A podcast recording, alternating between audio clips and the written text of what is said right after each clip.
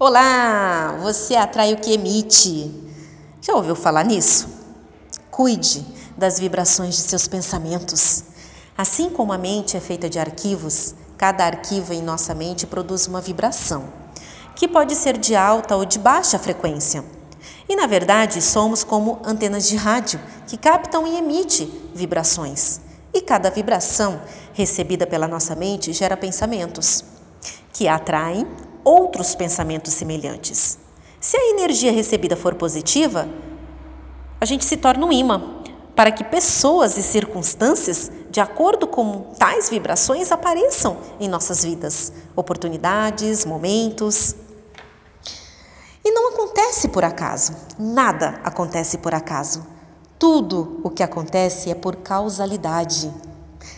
Alguma coisa que você descobriu não foi por acaso. Você já estava procurando mentalmente e ela foi apresentada a você. Você a atraiu de forma mental. Napoleão Hill, escritor influente na área de realização pessoal, em seu livro Pense e Enriqueça, falou muito sobre a visualização, o desejo e a autossugestão para atrair as coisas que você procura.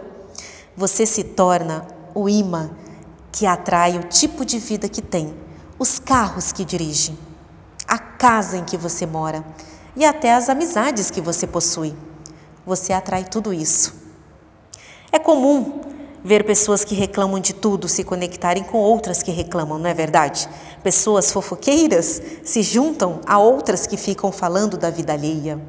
E pessoas negativas adoram se relacionar com outras que vejam o mundo da mesma maneira que elas faz parte da mesma frequência, elas ficam sintonizadas no mesmo canal.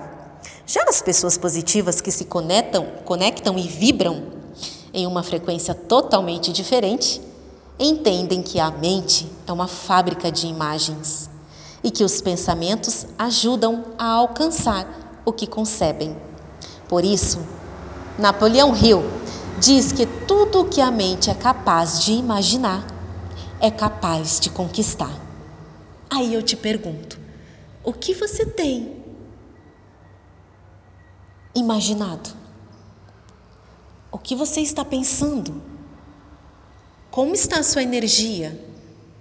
Suas vibrações? Você já parou para analisar essas questões?